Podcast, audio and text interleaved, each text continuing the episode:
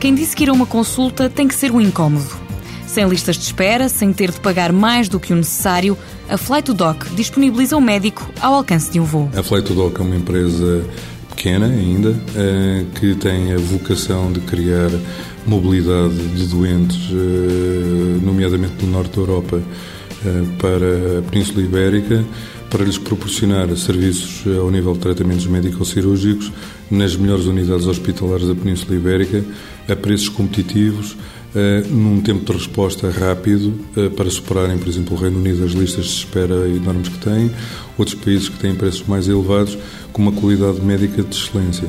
Esse é efetivamente o nosso objetivo. João Vilaça é um dos sócios da Fly to Doc. A empresa sabe que a saúde é o que mais importa e o que mais preocupa.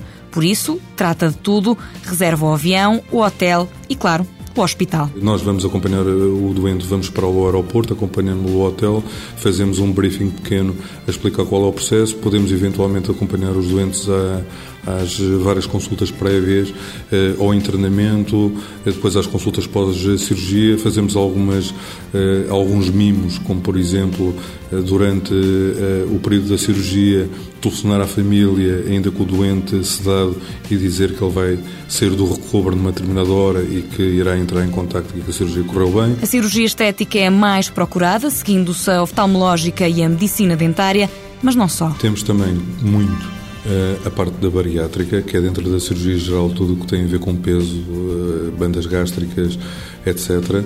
Ortopedia, algumas coisas que nos aparecem mais esporadicamente de uh, cardiotorácica, urologia e também de fertilização agora. A pensar na recuperação, João Vilaça garante que não há como Portugal e Espanha para recuperar. Tem o fator uh, clima, uh, que é fantástico para a recuperação em termos de umidade e temperatura.